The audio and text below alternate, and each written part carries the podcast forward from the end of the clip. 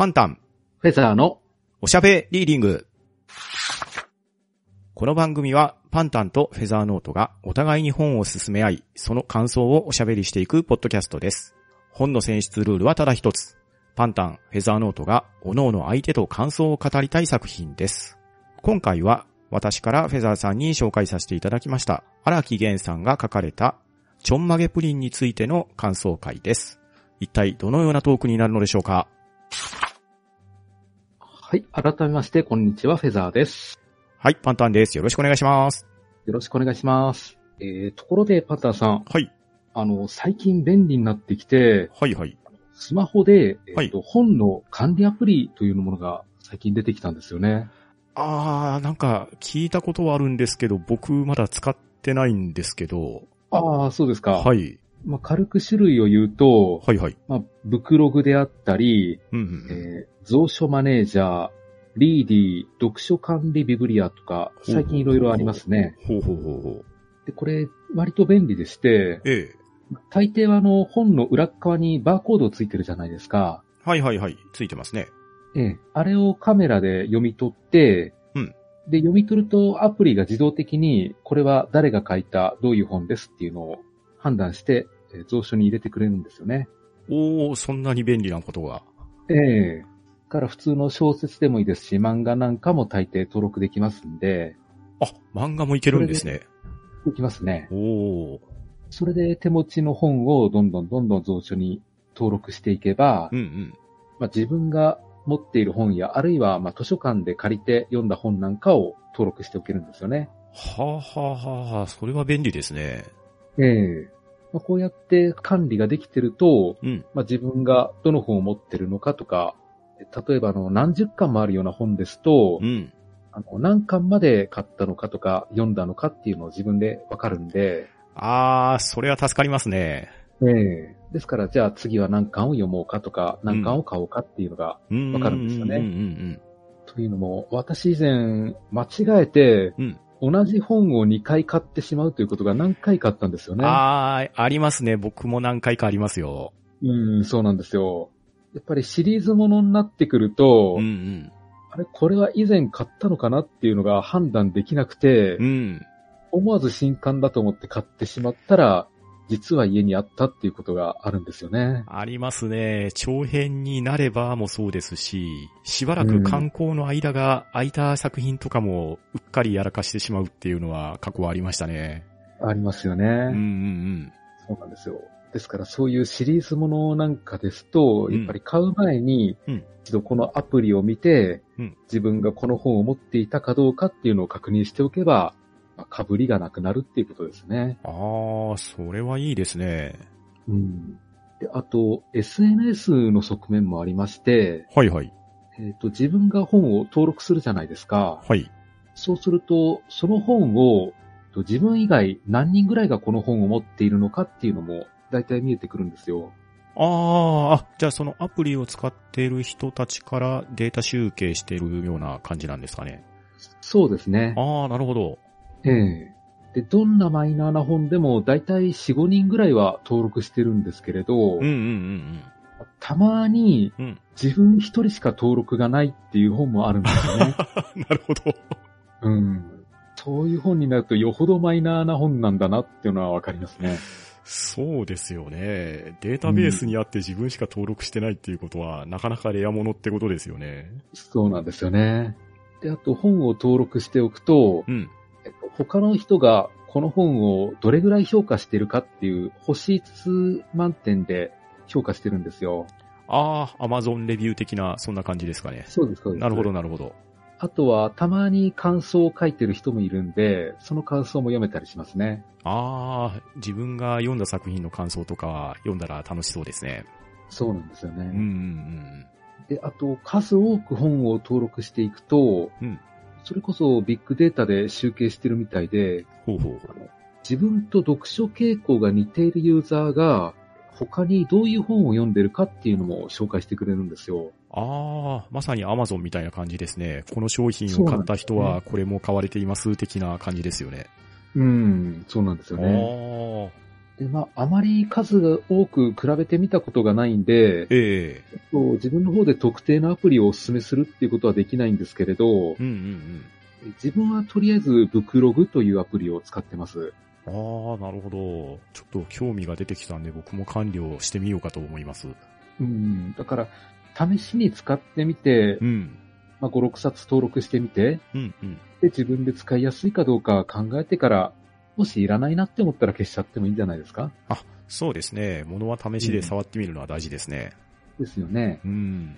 まあ、そういった感じで今回は本の管理のアプリのお話をさせていただきました。はい、ありがとうございます。まあ、リスナーさんの方でも何かもし、このアプリ使ってみて便利だよというのがあったら教えてもらえればと思います。あ、それは助かりますね。僕も参考にしたいと思います。じゃあそろそろ本編の方行ってみましょうか。はい、よろしくお願いします。Warning, warning. From here on, there's a spoiler for Chung Maggie Pudding. Please listen after acknowledging. 今回のあの、ちょんまげプリンなんですけれど、はい。まあやっぱりかなり読みやすい本でしたね。よかったです。そうなんですよ。あの最初一巻だけのつもりで読み始めたんですけれど、はい、はい。かなりスルーっと読めるんでうんう、ん。2巻まで一気に読み進められましたね。じゃあ、2冊とも読まれたということですね。読みました。ええああ、よかったよかった。うん。本当に楽しい作品でした。うん。今回のね、テーマの不思議な小説っていうので挙げさせてもらったんですけれど、うん。楽しんでもらえて何よりです。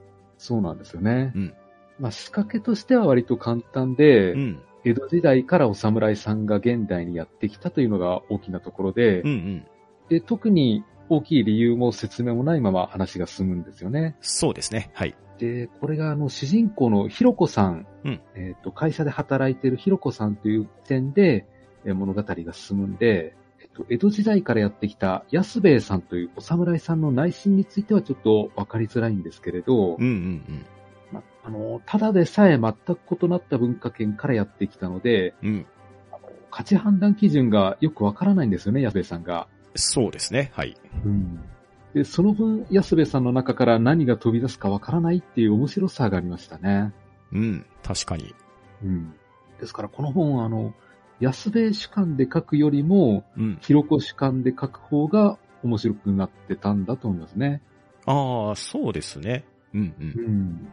その安兵衛主観だと本当に何が何だかわからない話になってたと思うんで、うん。突然ね、江戸時代から現代の日本にタイムスリップしてしまったっていうところからのスタートですもんね。ですよね。うん。で、話はこの、ゆさ親子、ゆささんという親子が、安兵衛さんを拾うところから始まるんですけれど、はい。このゆささんという方が、うんえーひろこさんと、えーうん息子のともやさん、はい。えっ、と、5歳ぐらいですかね。そうですね。保育園って言われてましたんで。確かもうすぐ小学校に上がるようなことを言ってましたんで。そうですね。はい、はい。ええで、この家庭が、あの、一応シングルマザーの家庭だということで、うん。まあ一応それなりの苦労もあったんじゃないかと、あまり詳しくは書かれていないんですけれど、うん。そうですね。で、安部さんを拾っていきなりですね、はい。えー刃物で脅かされるんですよね。そうですね。安兵衛さん。一応、直参のお侍さんなんで、刀持ってますからね。そうなんですよね。はい。で、こういう不審者、正直嫌じゃないですか。あからさまに怪しい人ですからね。よね、ええ幼い子供近くにいるのに、そんな危ない人に近づけたくないんですよね。そうですよね。で、特に頼れる人も近くにいないんで、うん。ちょっと不安しかなかったはずなんですけれど、うん。一応話が転がって、なんとか安部さんを家に入れるっていう流れになってくるんですよね。そうですね。はい。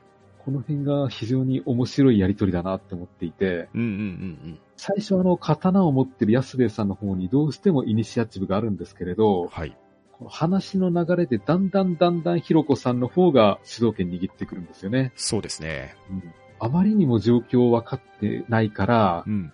安部さんどんどんどんどん混乱していってう、ん。正直もう不安でしょうがないんですよね、安部さんは。それは、やっぱりね、江戸時代っていうのが、まあ僕たちはその直接見たわけじゃないですけれど、やはりうん何もない世界から現代のいろんなものが文化も進んでいますし、見たことも聞いたこともないようなもので囲まれているわけじゃないですか。そうなんですよね。まあ人の言葉遣いも違えば服装も違うし、うん。江戸時代から言ったら土地は一緒でもね、建物の高さも違いましょうし、そもそも乗り物なんてものが江戸時代にはないわけじゃないですか。そうなんですよね。そんな世界に放り込まれたら、まあ僕がそうだとしても、何がどうなってんだって話になりますよね。そうなんですよ。安兵衛さんも、えーセリフがあって、拙者夢を見ておるのか、化かされておるのかっていうふうに言ってますね。ですよね。もう本当にそう思うと思います。で、この安兵衛の不安に気づいたひろ子は、うん。こう事情を聞いてみると、うん。まあ、なんやかんやあって江戸時代から現代にやってきたらしいという話なんですけれど、はい。まあ、この時点ではひろ子も、あと読者の方も、間には受けてないですよね。そうですね。ちょっと危ない人じゃないのかなとか、うん。うん。少しセンシティブな方なのかなっていう、そんな受け止め方ですよね。ですよね。はい。そういうかわいそうな人が刃物を持ってうろついてんのかっていうちょっと危険な状況も考えられますし、うん。うん。ただまあ、ここは受け入れられないとこの話に進められないんで、うん。ここはまうんあそのまま流すって感じですね。そうですね。はい。うん。で、ここでヒロコに食事を進められるあたりでもう完全に胃袋を掴んだって感じで、うん。安兵衛に可愛げすら見えてきますね。そうですね。やっぱり現代の味付けの濃い食事っていうのはうん美味しいんでしょうね。まあ、江戸時代のね、食生活を考えれば、今、うんこの世の中の日本に溢れている、うん、まあ、インスタント食品であれ、冷凍食品であれ、うん。やはり食べたら美味しいと思うんですよね。ですよね。使われている調味料とか味付け自体がそもそも違うじゃないですか。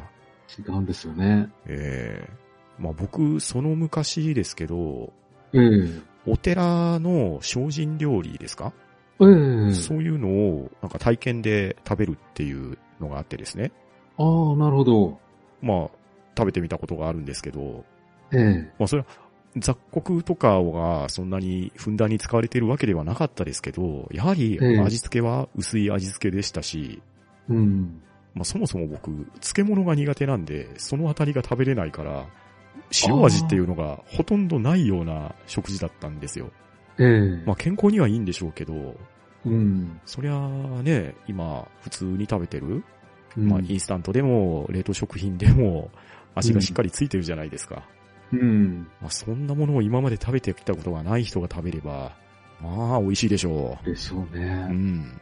私も何かの話で、過去から来た人が、うん。ハンバーグや焼きそばパンにめちゃめちゃハマるという話を聞いたことがありますね。あ、なんか僕もそれ聞いたことがありますね。ああります？ええ、奇遇ですね。奇遇ですね。で、その後で、安兵衛さんがあの、とうんポケモンカードまでやって遊び出すんですよね。そうですね。ポケカが出てましたね。出てましたね。この辺がすごく適応力が高いなって思ったんですよ。そうですね。ですから、すごく真面目な一面もありつつ、うん。この子供とちゃんと遊べる、うんちゃんとなんだろう、真面目に向かい合って遊ぶあたり、うん。すごくなんか安兵衛に親しみが持ててくるんですよね。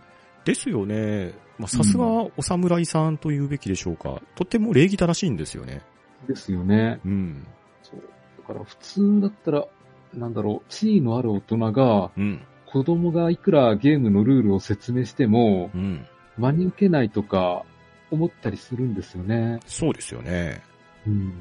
ただ、安兵衛さんはちゃんと、友也のゲームの説明を真面目に聞いて、うんちゃ。んとルールを守ってやるっていうんで、うん。そこがすごくなんか、うん、ちょっと好感持てましたね。そうですね。友也っていう、明らかに子供じゃないですか。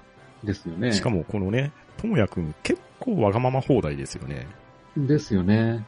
まあ、初対面っていうところもあるんでしょうけれど、うん。まあ、あと、一宿一般の恩っていうところもあり、そこをね、ひろこさんだけじゃなくて、ともやくんに対しても果たしてるっていうところもあったのかなって思いますね。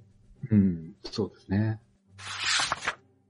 で、聞いてみたら、うん安兵衛さんは1826年からやってきたという話なんですよね。ですね。はい。ただ、一応そういう計算にはなるけど、ヒロコも安兵衛も信じていないとうん。いうことで、うんうんで、まあ、さすがにもうどうしていいかわからないし、うん。うん。ヒロコのも家で引き取るわけにいかないんで、うん。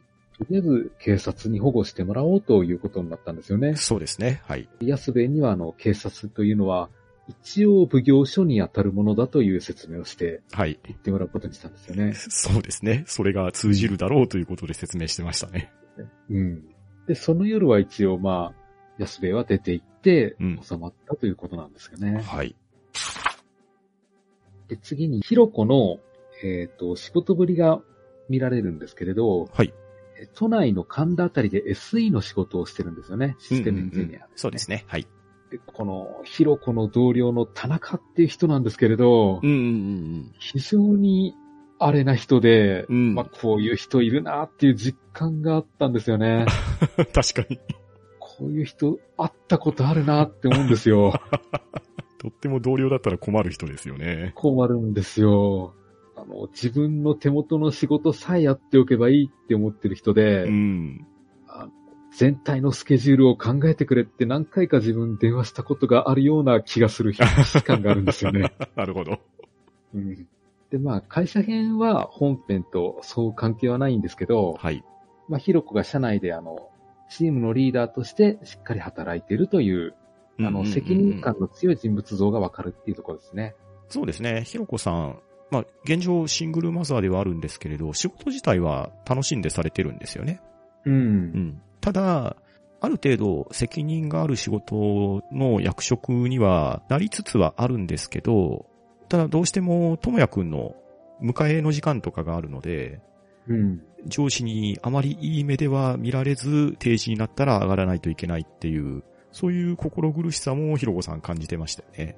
でしたね。うん。でそして、えーヒロコが帰宅してみると、はい。えー警察に行ったはずの安兵衛が、なぜか戻ってきたんですね。そうですね。はい。で、聞いてみると、警察に行く踏ん切りがつかず、うん。かといって他に行くあてもないので、うん。結局ヒロコを頼ってきたと、うんうんうん。いよいよどうにもならなくなったみたいなんですよね。ですね。うんまあさすがにかわいそうだとは思いますし、うん。警察に行く踏ん切りがつかないっていうのもなんか可愛げがあるんですよね。そうですね。で、とりあえずこの頃になると、ヒロコもあまりにも常識がないから、あの、タイムスリップ説を受け入れてくれるんですよね。うん。他に考えようがないっていうところですよね。ですよねう。ん。で、ここでもう江戸幕府がなくなったっていうことも説明しちゃうんですけれど、はい。これはあの、安兵衛さんとしてはショックだったと思うんですよね。ですよね。徳川様がいなくなってる世の中になっているっていうのは、なかなか受け入れがたい事実ですよね。なんですよね。要は自分が生きている社会の中心点がなくなった気分だと思うんですよねうん。まさにそうですね。うんで、うろ覚えなんですけれど、ええ当代、今現在の徳川家は、うん確か翻訳のお仕事をしていて、うんうん東南アジアの女性と結婚したような話を聞いたことがあるんですよねうん。。ほうほうほまあ、もう今となっては一民間人なんですけう。れど。そうですね。うん。うん。で、こっからまあ安兵衛が、このヒロコの家で暮らすことになるんですけれど、はい。冷蔵庫やオシュレットにいちいち驚く安兵衛がまた面白いんですよね。ですね。もう、現在に溢れてはいるんですけど、家電製品とか、もう見るのも初めてなわけじゃないですか。うんですね。テレビ一つ取っても冷蔵庫一つ取っても江戸時代にはなかったですもんね。うん。まあ、安兵衛さんの驚きたるや、まあ、面白いようには思うんですけど、本人にしてみれば必死ですよね。ですよね。ただまあ、こういうカルチャーギャップのコミカルな場面は、荒木源さんも楽しんで書いてるんだろうなとは思いますね。うんうんうんうん。ですね。あと、安部がテレビにハマるってのも面白かったですね。面白かったですね。なんか、時代劇を見ながらう、ん。こう、いろいろ突っ込むんですよね。うんうんうんこの、暴れん坊将軍らしき番組をやっていて、うん。はい。それにいろいろ突っ込んでるんですよね。そうですね。上様はこんなところに来ないとか言ってましたよね。そうそう、言ってましたね。いろいろと時代劇のあらにいちいち突っ込んでいて、うんうんうん。あーなんかうるさい客だなと思いましたけど。でも、ツッコミの割には最後かなり気に入ってファンになってましたよね。そうなんですよね。やっぱり自分が生きていた社会の残りがみたいなものを一応感じ取れるのはもうそこぐらいでしかないですから、うんうんうん。やっぱり懐かしさ半分あるんでしょうね。ですよね。身近に感じれるものっていうのは、それしか正直ないですもんね。ですよね。我々日本人ですけれど、じゃあ侍って何ぞやとか言われても、うまく答えれる自信は正直ないですからね。ないですよね。うん。で、そんな安兵衛さんが、とりあえず帰る方法が見つかるまでの間、うんえー、成り行き上、家政婦として家に送いてもらうことになったんですけどね。そうですね。でこっからの話が面白くなっていくとこなんですけれど、はい。やらしてみたら安兵衛さん、掃除も料理も完璧にこなしてしまうんですよね。そうなんですよね。ある日帰ってくると、家の中がピカピカになってるんですよね。そうなんですよね。この辺が安兵衛さんの根が真面目なところなのか、凝り性なのかわからないんですけど、うん。どちらも完璧にこなしてしまうと、うん。料理もコツを覚えたらどんどんどんどん、ひろこ以上に料理上手になっていくんですよね。そうなんですよね。包丁も刀の一種みたいなことを言われて、うん。で、刃がこぼれていた包丁を研ぎ出すじゃないですか。うんですね。で、ひろこさんの家には砥石すらなかったんですよね。そうですね。で、それにも驚いていたっていう、この辺がね、カルチャーギャップもあるんですけど、刃物の取り扱いはさすがお侍さんだなっていう感じですよね。ですようね。ん。で、このあたりから、えっ、と、安兵衛もひろこもお互いの事情を聞くようになってきて、はい。で当初40代ぐらいと思っていた安兵衛さんが、うん実は25歳で、うん。ひろこの9つ下だったっていうことなんですよね。そうなんですよね。で、ひろこの事情も分かってきて、うん。実は2年前に旦那と離婚していたとはいいう。ことでね。ですね。はい。で、この辺の事情を聞くと、あれ？もしかしてひろこと安兵衛くっつくのかなとも思ったんですよね。ああ、なるほど、なるほど。うん。まあ、年齢差的にそう無理もないかなと思いますしうん、うんまあ、家事も育児もちゃんとやってくれる人なんで、うんうん。うん。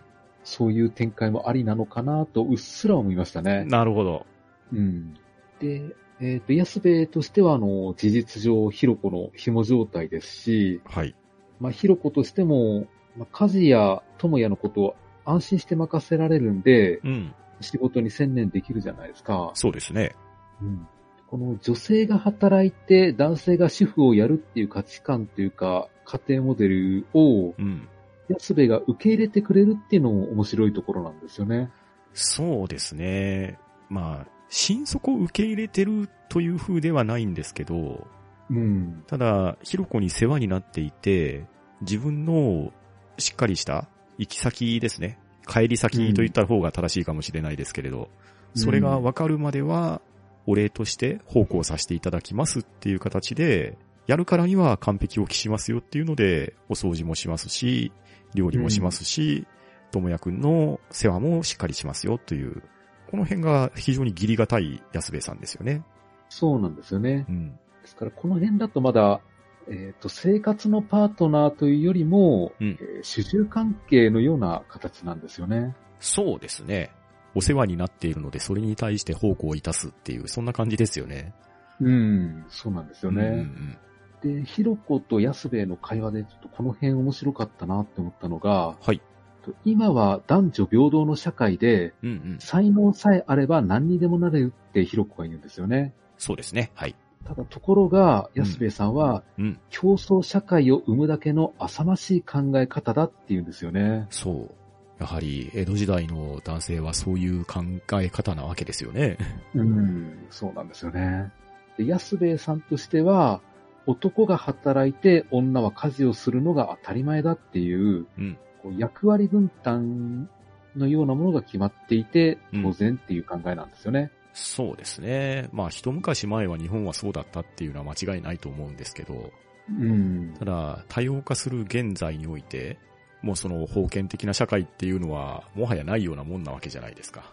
うんですね。ただ、まさに江戸時代からタイムスリップしてきた安部さんからしてみれば、そんな現在の様式なんか知ったわけではないので、うん。まあそれはやはり浅ましいと見てしまってもやむを得ないのかなという感じは受けましたね。そうなんですようね。ん。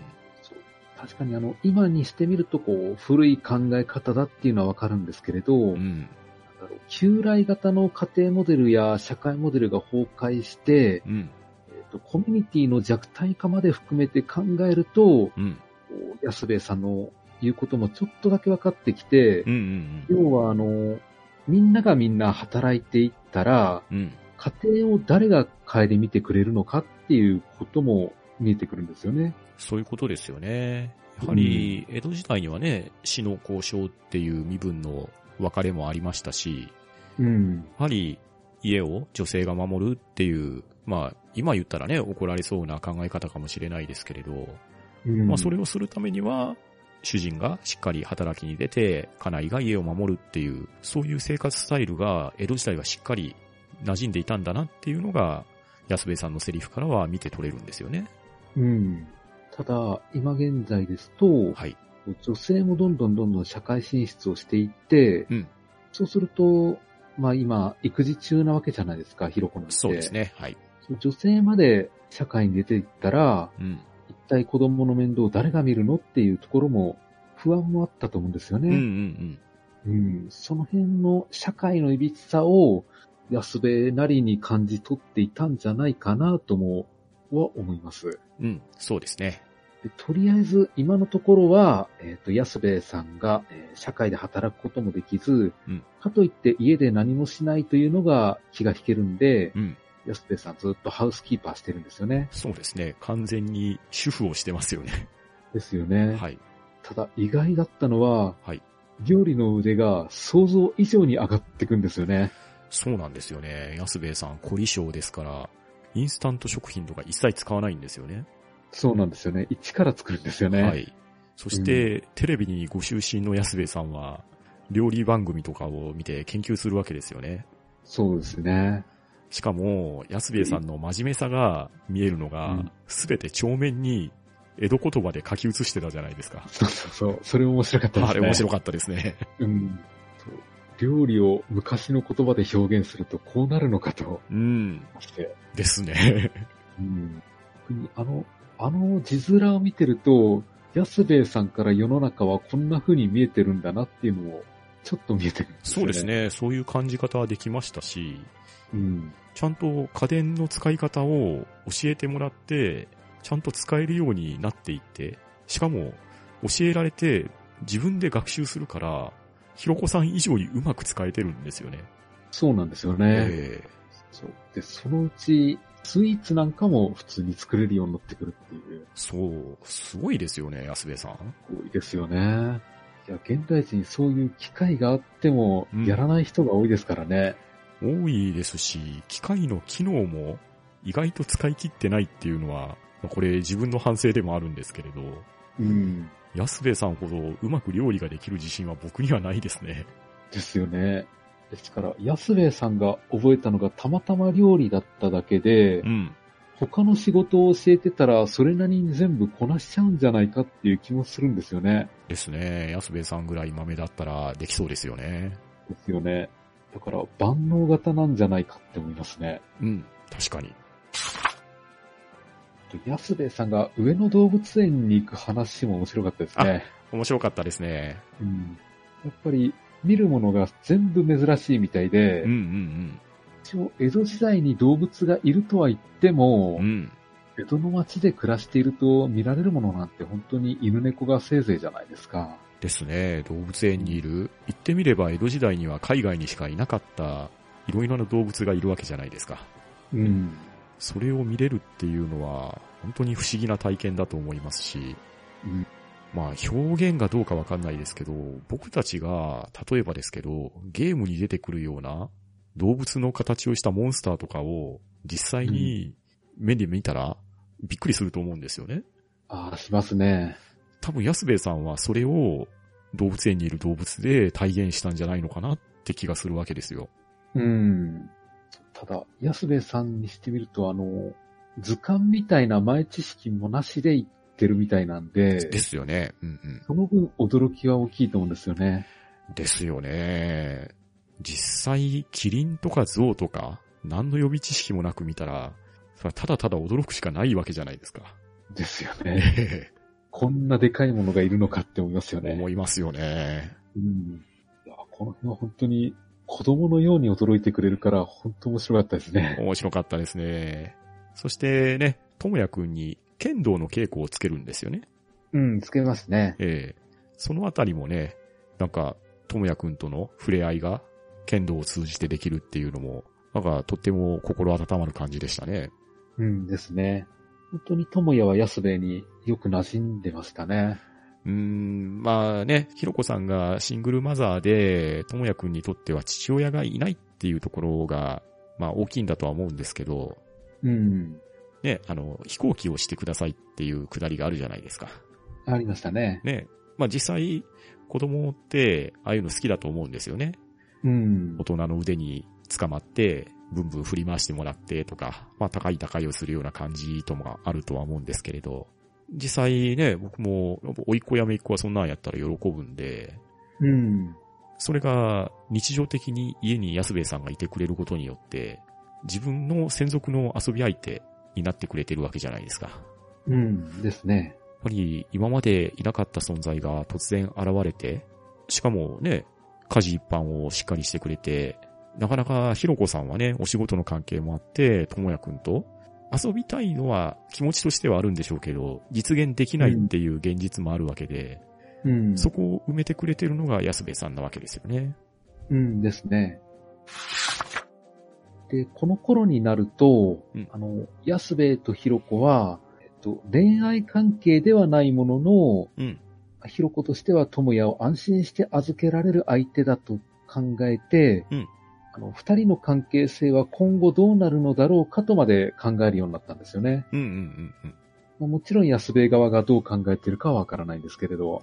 うん。まあ、ひろこさんにとってみればね、本当に安心して家を任せれますし、しかも任せた家事は完璧以上のことをしてくれてますし、うん。友也のことも懐いてますし、本当にもう、ひろこさんにとっては現状いなくてはならない存在になっちゃってるんですよね。そうなんですよね。うん。で、そんなある日、えっと、安兵衛さんが料理番組に出ることになったんですね。はい。で、その番組に出たきっかけで、うん。えースイーツを作れる面白いお侍さんというキャラクター性が受けて、うん。一気にこう、安兵衛さんがテレビタレントになってしまったんですね。はい。なかなかびっくりな 展開ですけど。この展開はちょっと、まあでも面白かったですね。面白いですけれど、なかなか一波乱ありそうな展開ですよね、これ。うんですね。まあ確かにテレビに出たら受けるだろうなとは思いますし、うん。なんだろう、テレビショーとして考えれば、うん。お侍のコスプレをした、ちょっとしたキャラ芸人ぐらいの扱いでしょうけど、うんうんうんうん。安部さんとしてはもう真面目にやってるだけですから、そうですね。うん。まあその辺のギャップも面白いんですけどね。まあ、マスコミ的にはね、非常にいいキャラクターが出てきたぞって感じですよね。うんですうね。ん。で、タレントになって、うん。えっ、と、仕事が忙しくなって、うん。さらにスイーツの店までややるようになった安部さんは、はい。さすがにひろ子の家の面倒まで見る余裕がなくなってくるんですよね。そうなんですよね。で、このあたりになって、この本のテーマが見えてきたような気がするんですけれど、うんうんうん。あの、ディズニープリンセスの時に、はい。3度の繰り返しっていう話をしたと思うんですけれど、はい。うん、これが、ここでも繰り返されていることがあって、はい。と忙しさで家族コミュニティの耐久度が試されるというのがうんうんうん。3回あったんじゃないかと思うんですよね。はいはいはい。で、1度目というのが、えっと、前の旦那が忙しくて、家庭を顧みなかった時なんですよね。はいはい。で、この時は結局、ひろ子は離婚してしまうんですけれど、うん。で、2回目、これはあの逆に、ひろ子の方が仕事が忙しくて、うん。安部に家を、家を任せっきりにしてしまった時、うんうんうん。この時はあの安部さんは完璧に家事をこなして家を支えてくれたんで、うん何の危機も起きなかったんですよね。そうですね。むしろ、その安心感をきっかけに、ひろこさんはより責任を任せられるようになりまして、仕事の上では、まあ、忙しさは増したんですけれど、充実感はさらに増してたっていう感じですよね。うんですね。ですから2回目はいい感じで回せたんですよ。うん。で、今度の3度目は、うん。今度安部の仕事が忙しくなって、はい。ひろこも仕事があると。はい。そうすると、じゃあ、以前安兵衛が懸念したようなうん。家をじゃあ誰が顧みるのかと、うん。子供の面倒を誰が見るのかという話になってくるとう、ん。結局、育児を他の人に頼む形になってしまうんですよね。そうなんですよね。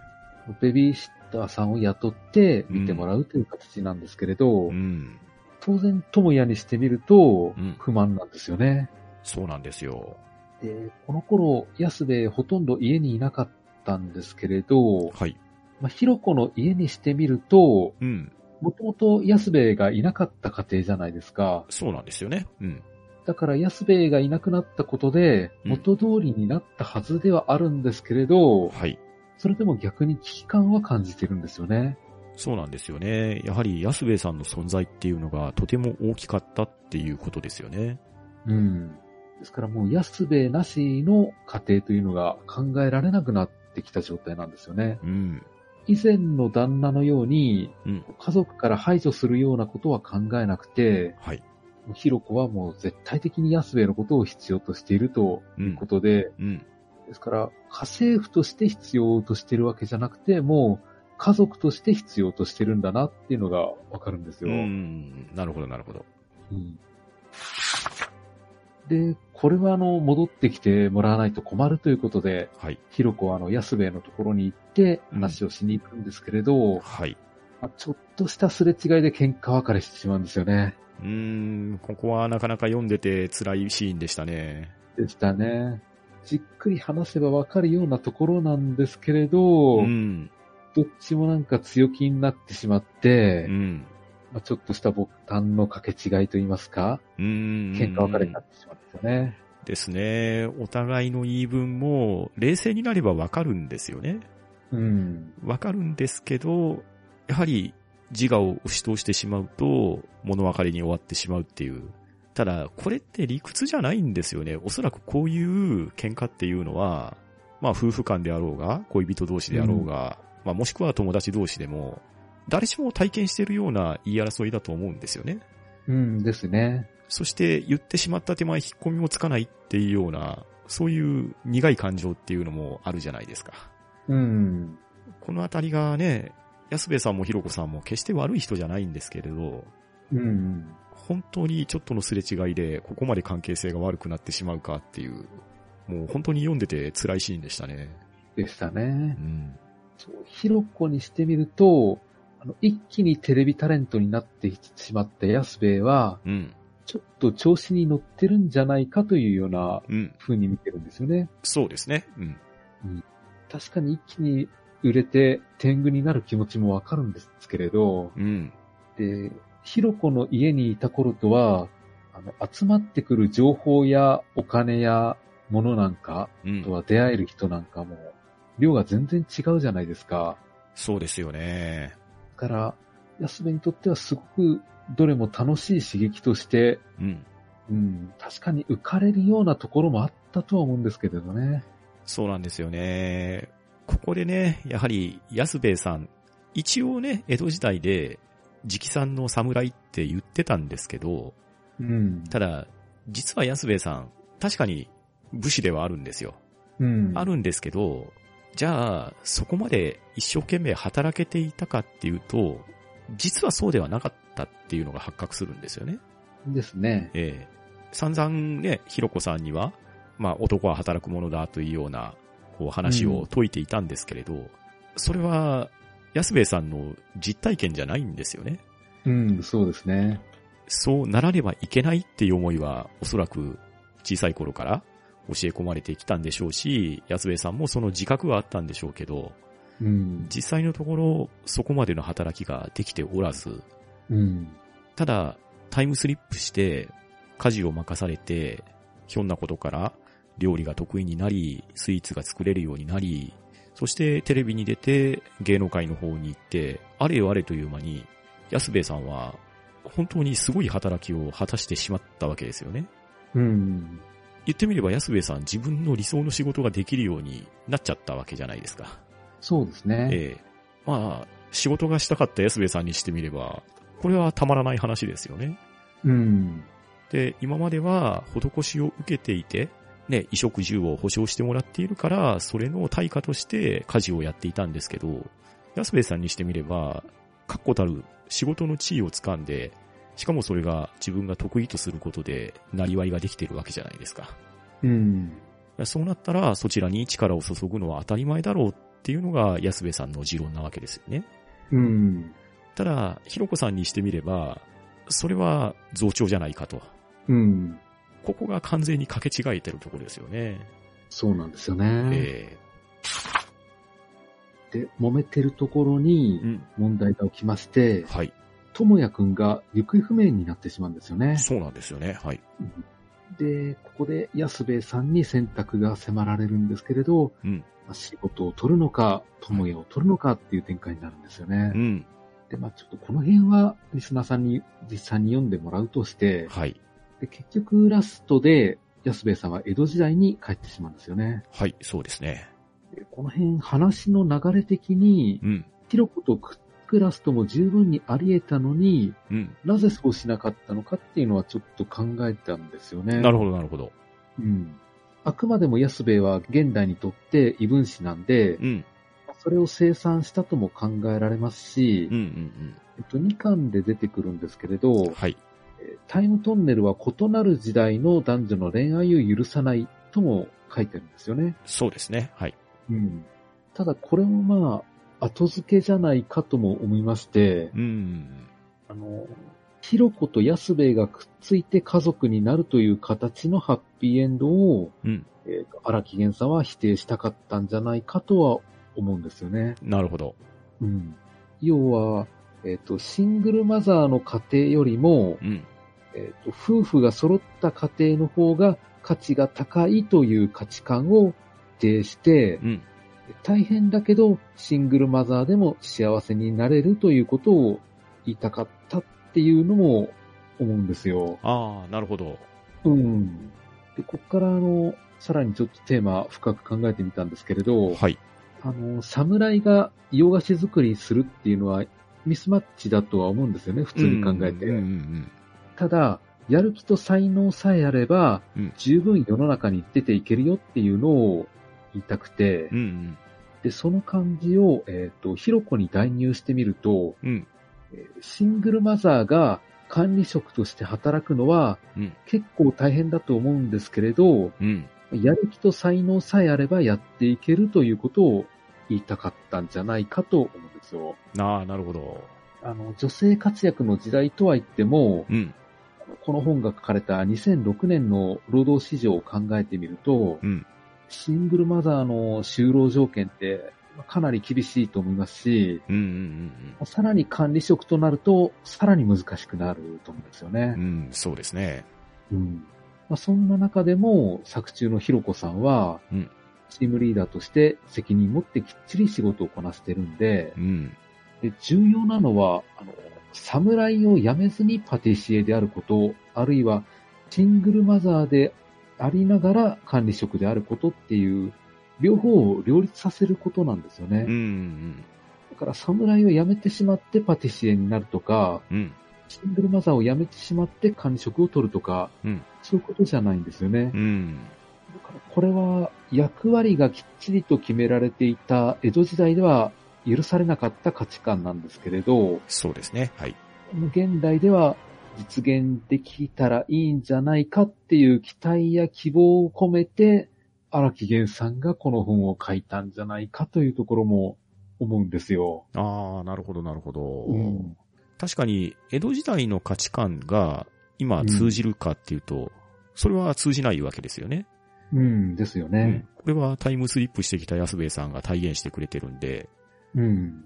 で、ひろこさんの、まあその、シングルマザーっていうポジションは、まあ確かにあるのはありますけれど、仕事に対して、まあ情熱も才能もあり、ちゃんと責任も果たすっていうところ、この辺が江戸時代と現代日本の対比ですよね。うんですね。まあ女性の権利が謳われて、女性の進出の場が開かれてきてるっていう現代と、そういう女性は家にいるべきだっていう、本当に前時代的な、封建的な安部さんの江戸時代なりの言い分っていうのは真っ向から反対してるわけじゃないですか。うん、そうなんですよね。うんただ、一つ僕は思うのは、どちらが正しいってわけでも決してないと思うんですよね。うん、そうですね。ええこれで、どちらが正しいんですかっていう判断を求めさせる内容だったら、これはちょっと待てよっていうふうに僕は感じたと思うんですよ。うん、うん。だから、仕事だけを取るべきなのかって、そういう究極的な話じゃないと思うんですよね。うん、そうなんですよ。なぜなら、そこに、ともやくんの存在があるわけじゃないですか。うん、その、じゃあ、仕事が一番なのか、家族が一番なのか、まあ、何をもってね、一番を、こう、取っていくかっていうのは、人それぞれの価値観だとは思うんですけれど、うん、その、現状、ひろこさんが置かれている社会的な立場と環境っていうところと、まあ、安兵衛さんが突然タイムスリップしてきたこの現代っていうところ、もうあの、各々の価値観が自分の言い分だけじゃ成立しないわけじゃないですか。うん、ですね。で、自分の欲望を叶えるためだけに生活できるかって言ったら決してそうじゃなくって、うん、やはり守るべき存在、うん、ひろこさんで言えば、ともやくんでありますし、安部さんにしてみれば、居候のような状態でしたけれど、やはり、まあ、ほぼ家族と言っていいような間柄になってて、それはひろこさんに対してもそうでしょうし、ともやくんに対してもそうなわけですよね。うん、うん。だから、ともやくんの存在を取ってみて、じゃあ、双方、ひろこさんも、安部さんも仕事がとても忙しい状態になってしまう。そこで仕事ばっかりを取ってしまうと、ともやくんは完全に置き去りになってしまうわけですよね。うん、そして、まあ、ともやくんが、なんでいなくなってしまったかっていうようなところにも、テーマとしては突き刺さってくるんじゃないかと、個人的には思うんですよね。うん、そうですね。ええなので、まあ、現在の女性進出の社会っていうところのテーマと、やはりね、それはそれでいいことなんですけど、男性が一体それをどういう風に受け止めているかっていうような考え方が分かりやすく安部さんの立場を借りて、全時代的な目線から見ると、そこはどうなのかなっていう問いかけもされていて、っていうところが、うんまあテーマには関わってきてるのかなっていうふうには思いました。うん、そうですね。要は、安兵衛の持ってる江戸時代の価値観で、現代の価値観を照射してみたような形ですかね。そうですね。うん。うんだから、安部さんにしてみれば、もう完全に流されるままの受け身の体制なわけじゃないですか。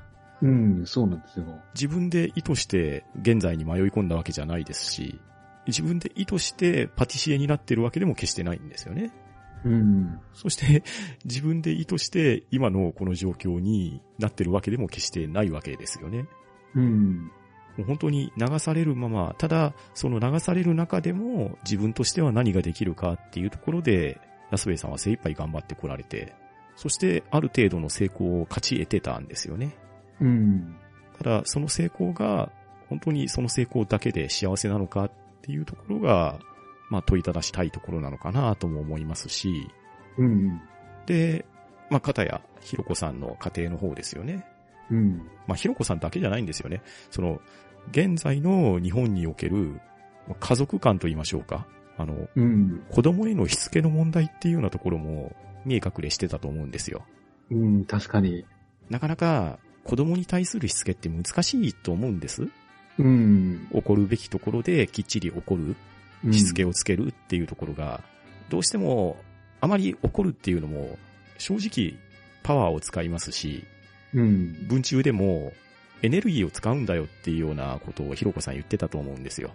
うん、言ってましたね。ええこれはやっぱりね、僕たちも仕事をしていれば、仕事に対してもエネルギーも使いますし、人付き合いに対してもエネルギー使っていると思うんですけど、ただ、そこで消耗したエネルギーが切れているような状態で子供に関わっていくと、じゃあその関わられた子供の方にしてみればたまったもんじゃないよっていうのが、ともやくんのうん行動に現れていると思うんですよね。うん、で、それに対して安部さんはいろんなところで言葉を発して一括してくれてるんですよね。うん、例えば、ファストフード店で、まあ、ともやくんとか、ともやくんの友達がわがままを言って、マクドナルドのハッピーセット的なものをかなり強引におねだりをして、で、うんその結果、そのおもちゃを使って遊んでいて、お店の他のお客さんに迷惑をかけているような時でも、ひろこさんも、ともやくんの友達のお母さんも、あまりはっきり注意しないんですよね。うん。でそれを安部さんは一括したじゃないですか。しましたね。ええ。あれが、じゃあ、あの場面って結構シリアスな場面だと思うんですよ。うん。それを我々現在人はどのように受け止めてるかっていうところも問われているような気がしたんですよ。うん。ね、まあ、自分の親戚の子供とかに、じゃあそこまで厳しいことを僕言ってるかって言ったら、やっぱり言ってないんですよね。うん。それは、まあ関係性が悪くなるかもしれないっていう、そういう心配も何ミリかはあるかと思いますし、うんた、だ、怒るべき時に怒らないと、やはりしつけができないっていうところですよね。そうなんですよね。ええこれが、やはり江戸時代の人からしてみれば、叱るのは当然でござろうって安兵衛さんが言う、まさにそこの価値観だと思うんですよ。そうですね。ええあの、怒るばっかりがしつけじゃないと、個人的には思うんですけど、うん。ただ、言うことを聞く、あと、正しい教えを学ぶっていうところは、正しく教えてあげないと、やはり子供のためにもならないと思うんですよね。うん。そうですね。で、その子供のためにもならない教え方を、現在日本の、まあお母さんだけじゃないですね、お父さんも、本当にできているのかって言ったら、やはりなかなかできてないんじゃないのかなと思うわけですよ。うん。でそこに、一言物申したいっていうところで、やはり安部さんのようなキャラクターっていうのは、物申しやすいですし、そうしてみれば、全時代的な考え方として一生に付してしまうんではなくって、そこには使える価値観もあるんじゃないのかなっていうのは思ったんですよね。うん。あ確かに。確かに現代だと、うん。大人がみんな仕事の方にエネルギーを使いすぎて、うん。子供の方に注げるエネルギーがなくなってきたんですよね。うんうんそこであの、道徳観をきっちりと教えるという、うん。うん。あの必要コストを払われずにいて、うん。その結果何か子供が何かいろいろとしでかすっていううん。悪循環になってくると思うんですよね。そうですよね。だから、これってなかなかテーマとしては根が深いテーマだと思うんですよ。うん。ですから、あの、後半、智也くんがいなくなってしまったという事件も、うん。要はこの子育ての役割を負っているはずのうん。安兵衛さんが、うん。ちの方を全く追えなくなったから、うん。そのしっぺ返しでもあると思うんですよね。そうですね。うんで、そのしっぺ返しでもありますし、それは安部さんだけの責任ではなくって、ひろこさんにも責任の一端が出てくるわけだと思うんですよ。う。うんん。だから、シングルマザーだからっていうのは、まあ、あくまで実際はね、そういうところは受け入れるしかないんですけれど、うん。ただ、安部さんっていう、まあ、結婚もしてないですし、ただの同居人ではあるんですけれど、やはりその家業の分担っていうところですか？うん。きっちり線を引いた分担ばっかりが、本当に必要な家族関係なのかって言ったら、多分僕はそうじゃないと思うんですよ。うん。きっちりした線引きは必要なのは、それはあくまでビジネスパートナーであったりとか、まあ、それこそ賃金が発生するベビーシッターとかっていうような関係性であって、うんやはり家族間では子供に対するアプローチっていうのが等しくあって当たり前だと思うんですよね。うんですね。働いているから、その働き主が、ひろこさんがたまたまシングルマザーなだけであって、まあ通常の家族であったらお父さんでありお母さんであり、仕事の役割っていうのは現状、共働きの世帯が増えている現在であれば、どっちに責任があるじゃないと思うんですよね。うん。働いていようが働いていまいが、子供に触れる愛情であるとか、子供との関わりっていうのを積極的にしていくっていうのは、エネルギーがあるなしとか、仕事が忙しいとか、そういう話じゃないんだよっていうのも言いたかったのかなって思いますし、うん。うん。そこが薄くなってしまうと、ともやくんの行動っていうのも、決して褒められた行動じゃないとは思うんですけど、ただうんそこに割くエネルギーがあれば、やはり割いていかないと、子供がどっかに行ってしまうっていうような、もう本当に親にしてみれば心配ですし、親だけじゃなくて、周りの人も心配になるような出来事なわけじゃないですか。うん。できればね、そういう風にならないようにっていうところだと思うんですけど、そういう継承も含まれているのかなっていうのは、なんとなく思いましたね。うん。そうですね。ただの娯楽作品かと思ったら結構深いところまで読んでいくとう、ん。いろいろと見えてくるんですよね。うん。あのーこの作品はですね、本当に娯楽作品としてさらっと読めば、さらっと読める作品だと思うんです。うん。で、ここまで本当に深いテーマで議論をするような話かって言ったら、おそらくそうじゃないと思うんですよ。うんですね。ええそうじゃないと思うんですけど、ただ、これだけ考えられる要素っていうのも含まれてるんだな。で、それだけ現代の日本が抱えている問題っていうわけですよね。うん。それも顕在化してて、誰しもうっすら分かってると思うんですけど、それに対して目を向けるか向けないかっていうところだと思うんですよね。うんですね。仕事ができていればそれでいい。日々が楽しければそれでいい。で、いけるんだったら、それはそれで丸く収まるんでしょうけど、ただ、いけないケースっていうのも実際あると思うんですよね。うん。そのいけないケースの時に、じゃあどうしたらよかったのか？もしくは今後どうしていけばいいのかっていうところの取っかかりであったり、ヒントであったりっていうところも見えてくるんじゃないのかなっていう話だと思うんですよ。うん。そうですね。うん。ただ、荒木源さんがこの話の主役として、管理職として働く子育て中のシングルマザーを設定したことで、うん。一応そういう意見も射程には入れてはいると思うんですようんうんうね。んですからまあ、広く言えば、なんだろうな、ですかね、マイノリティの生き方を肯定してるっていうのもちょっと広すぎるかな。うん。まあ、マイノリティっていう考え方じゃないと思うんですよね。うん。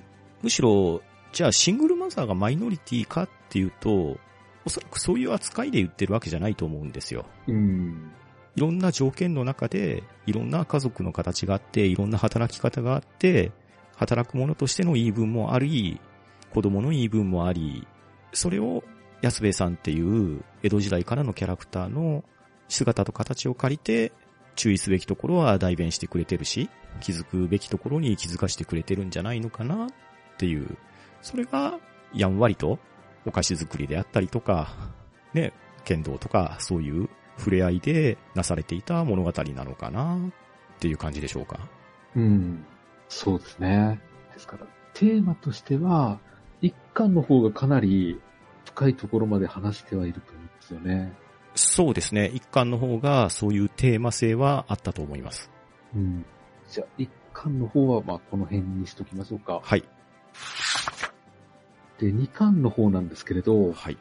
割と娯楽性の高い話になってましたね。そうなんですよね。こちらはあの、打って変わって、ともやくんが主役になってるというのもあって、うんうんうん。かなり楽しく読める話なんですけれど、はい。今度は智也がタイムスリップして、江戸時代に行ってしまったということなんですけれど、はい。そこであの、歴史上の人物といろいろと出会うんですよね。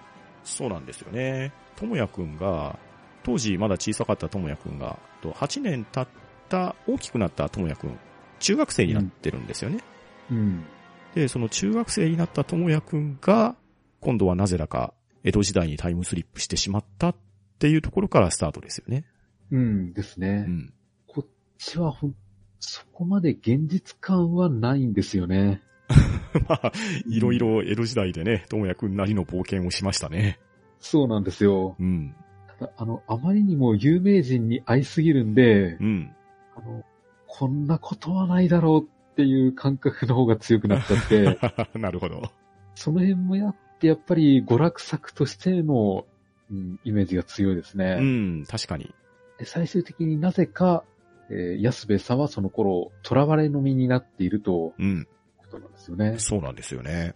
で成り行き上、こう、江戸城でプリンを作るっていう話になってくるんですけれど、はい。この材料が全然なくて苦労するっていう話が、なんかグルメ小説のようで面白かったですね。そうなんですよね。安兵衛さんは、実際、8年前に、江戸時代から現代日本にタイムスリップしてて、そこで、パティシエとして成功してるわけじゃないですか。うん。だから、いろんなものが揃ってる状態では、お菓子職人として、一角の腕を持ってるわけですよね。うん。で、江戸時代に戻ってしまって、安兵衛さんも同じように菓子職人を目指したんですけど、ただ、江戸時代には、現在日本ほど、潤沢に食材がないんですよね。ないんですね。物流がもうほぼないですからね。ですね。で、しかも、今の製法だったら当たり前に作られているようなものも、同じ品質では江戸時代には置けれてないわけじゃないですか。うんですね。それで、安部さん窮地に陥っちゃってたんですよね。うん。で他の材料でなんとかプリンを作れないかといろいろと工夫するんですけれど、うん。そこが、まあ、なるほど、これで作れるのかなっていう感じですね。そうですね。実際あれでできるんですかね。ですかね。実際あの、描写を見てると、うん結構美味しそうにはできてたんですけどうん、ね。うん、そうですね。うん。あと、面白かったのは、市川海老蔵の勧進帳なんていう大ネタを、うん。割と贅沢に使ってるなと思いまして。そうですね。うん、うん。この辺、歌舞伎ファンだったらすごく羨ましい展開だと思うんですよね。うん、ただ、智也自身が、ほぼ歌舞伎のことを知らないから、うん、あんまりしっかりした描写はされてないんですけど、うん、うん、この見せ場の飛び六法なんかも、うん。ケンケンパとしか書かれてないんですよね。そうですね。いや、もったいない。うーん。このあたりが、現在日本が、いろいろ情報に溢れてるじゃないですか。うんですね。知ろうと思えば、たくさんのことが知れるわけですよね。うん。実際、安部さんは江戸時代から現在にタイムスリップしてきて、たくさんのことを学んでいったと思うんですよ。うん。その反面、まあ、ともやくん、まあ、他の人もそうですけれど、いろいろ知れる材料はあるのに、知ろうとしないと知ることができないわけですよね。うんですね。だから、チャンスはたくさんあるのに、それに自分から手を伸ばしていかないと、本当に知識っていうものは溜まっていかないんだなっていうのを痛感してるわけですよね。うん、そうですね。このあたりが、やはり厳しい場面に身を置いたときに、自分を振り返ると、やっててよかったなとか、あの時ああすればよかったなっていう、まさに後悔先に立たない状況になってしまうっていうのが、まあ、面白おかしくは書かれてますけど、なかなか身につまされるところはあったんですよ。うん。ただ、ヤスペイさんが冒頭で40歳前後に見えたけど、実際は25歳だったとか、そういう描写があったと思うんですけど、ええ江戸時代当時の日本人と現在の日本人は体型からして全然違うんですよね。ああ、違いますね。平均身長も明らかに違いますし、うん。もう体格、骨格自体が本当に変わってきてるっていうのは、まあ昭和生まれの我々でも今のね、若い人に対したらだいぶスタイル違うなっていうのを実感するぐらい変わってきてるわけじゃないですか。ですね。なので、現在中学生のともやくんが江戸時代に行って、まあ、歌舞伎の世界にね、少し触れるっていう話になるんですけれど、うん。そこでお山を任されるんですよね。うんですね。なので、やはり姿形っていうのは大きく変わってきてるんだなっていうところの分かりやすい例えかなとも思いましたし、うん。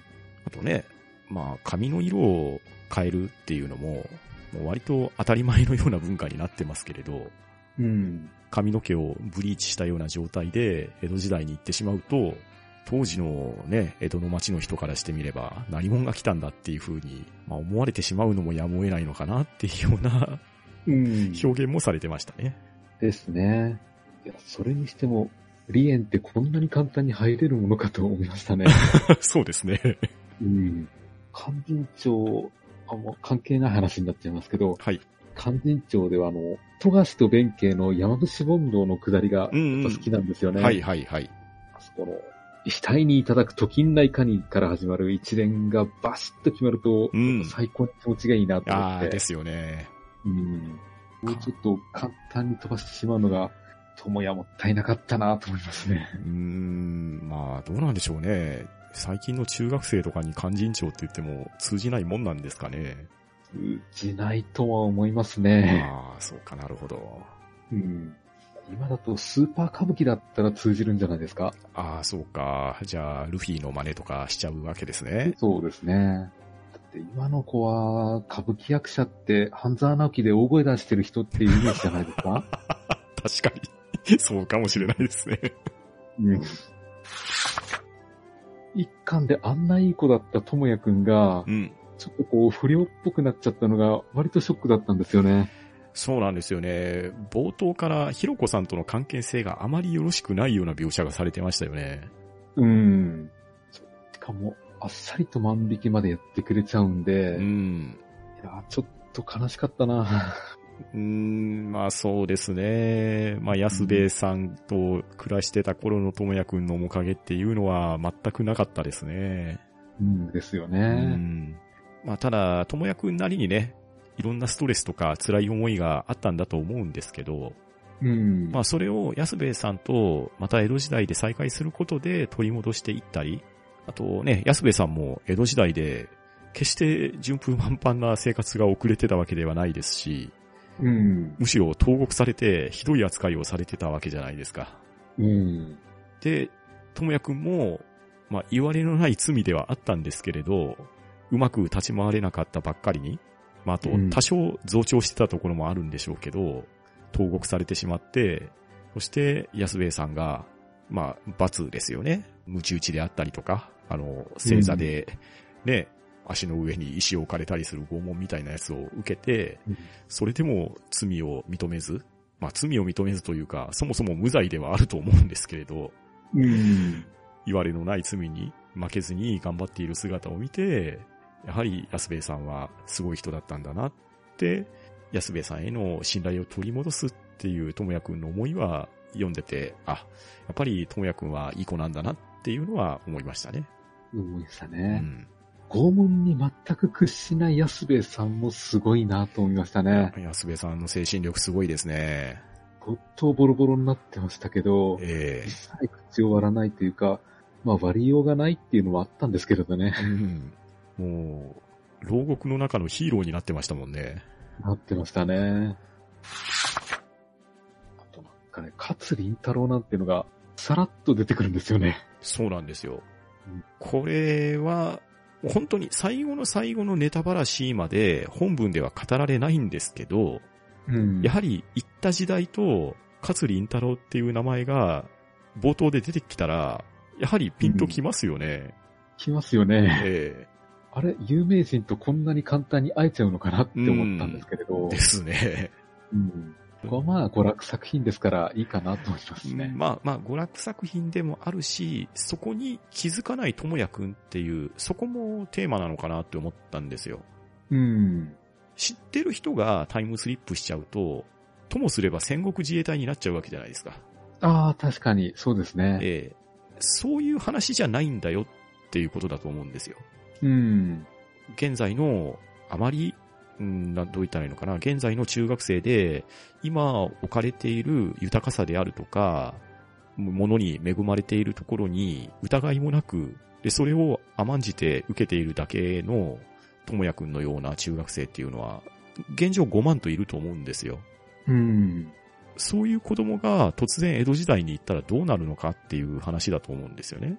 うんですね。えーここで、勤勉な智也くんがタイムスリップして、すべてを知った上で解決するになっちゃうと、それはそもそもの話おかしいことになると思うんです。ああ、そうですね。ある種のなんか、お列絵系の異世界そうそうそうそう近いものありますそうよね。、そうなっちゃうと、ちょんまげプリンのテーマじゃないと思うんですよ。うん。知らないながらも、現地で体験して、学んでいって、成長して、そして安兵衛さんを取り戻すっていうところが、ちょんまげプリン2でいうところのテーマだと思うんです。うん。これが後になって、ともやくんにどのような考え方を植え付けたのか、どのように成長したのかっていうところは、これはまた先の話を想像する読者の楽しみだと思うんですよね。うん。自分が歴史上の出来事を知っていて、勝林太郎が出てくるとか、ね、えー老中の水野さんが出てくるとかいうところでにやりとするのは、これは完全に読者目線の楽しみ方ですよね。うん、そうですうね。ん。で、最終的に、あの、一巻のラストで出てきた、はい。えー自称庵という和菓子屋につながるっていうところも、非常に綺麗な終わり方だと思いましたね。ですね。もう、あの一巻のラストはね、リスナーの皆さんにも実際読んでいただいたら、なんか本当にね、目頭熱くなるんですよ。うん。なんか、胸がね、熱くなるような展開だったんですけど、うん。そこを読者視点としたら知ってるわけですし、ともやくんもそれは知ってるわけですよね。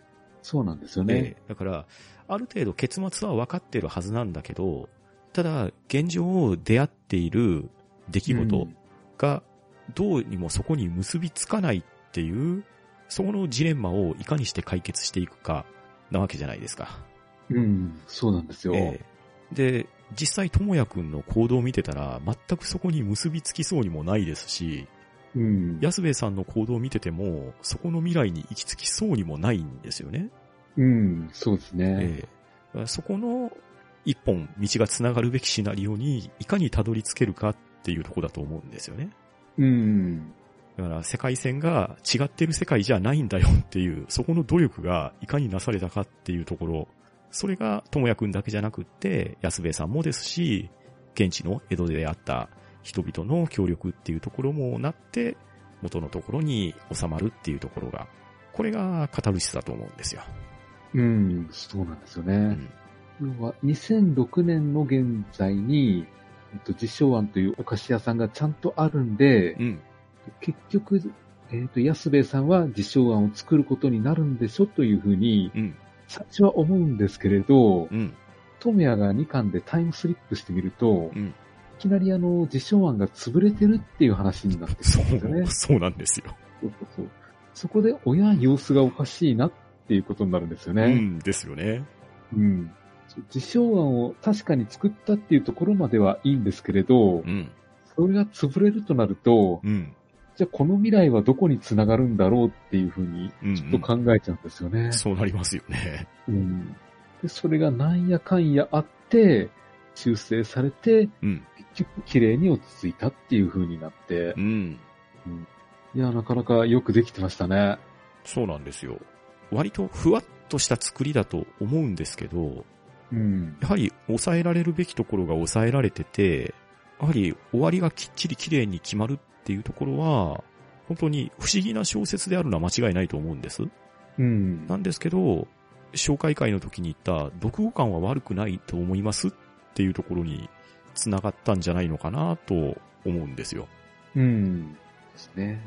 たところですかね、ちょんまげプリン2巻も。そうですね。じゃあこういったところで、ちょんまげプリンの感想を締めていきたいと思います。はい、ありがとうございます。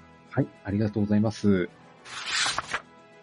そうしますと次回は、えー第2シーズンの最終回、後書き回としまして、これまでいただいた、えーメールやメッセージなどを読みまして、あと我々の第2シーズンの振り返りの感想などをお話ししてみようと思います。はい。番組へのご意見ご感想は、ツイッターハッシュタグ聴読か、gmail おしゃべりーディングアットマーク gmail.com もしくは、ポッドキャストエピソードの詳細より Google フォームへの投稿をお待ちしております。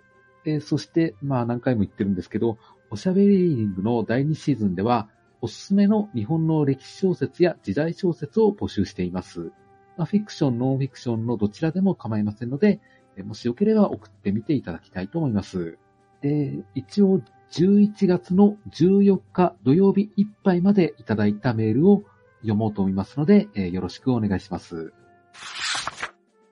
それでは今回はこの辺りでしおりを挟もうと思います。お相手はパンタンと、フェザーノートでした。さようなら。ありがとうございました。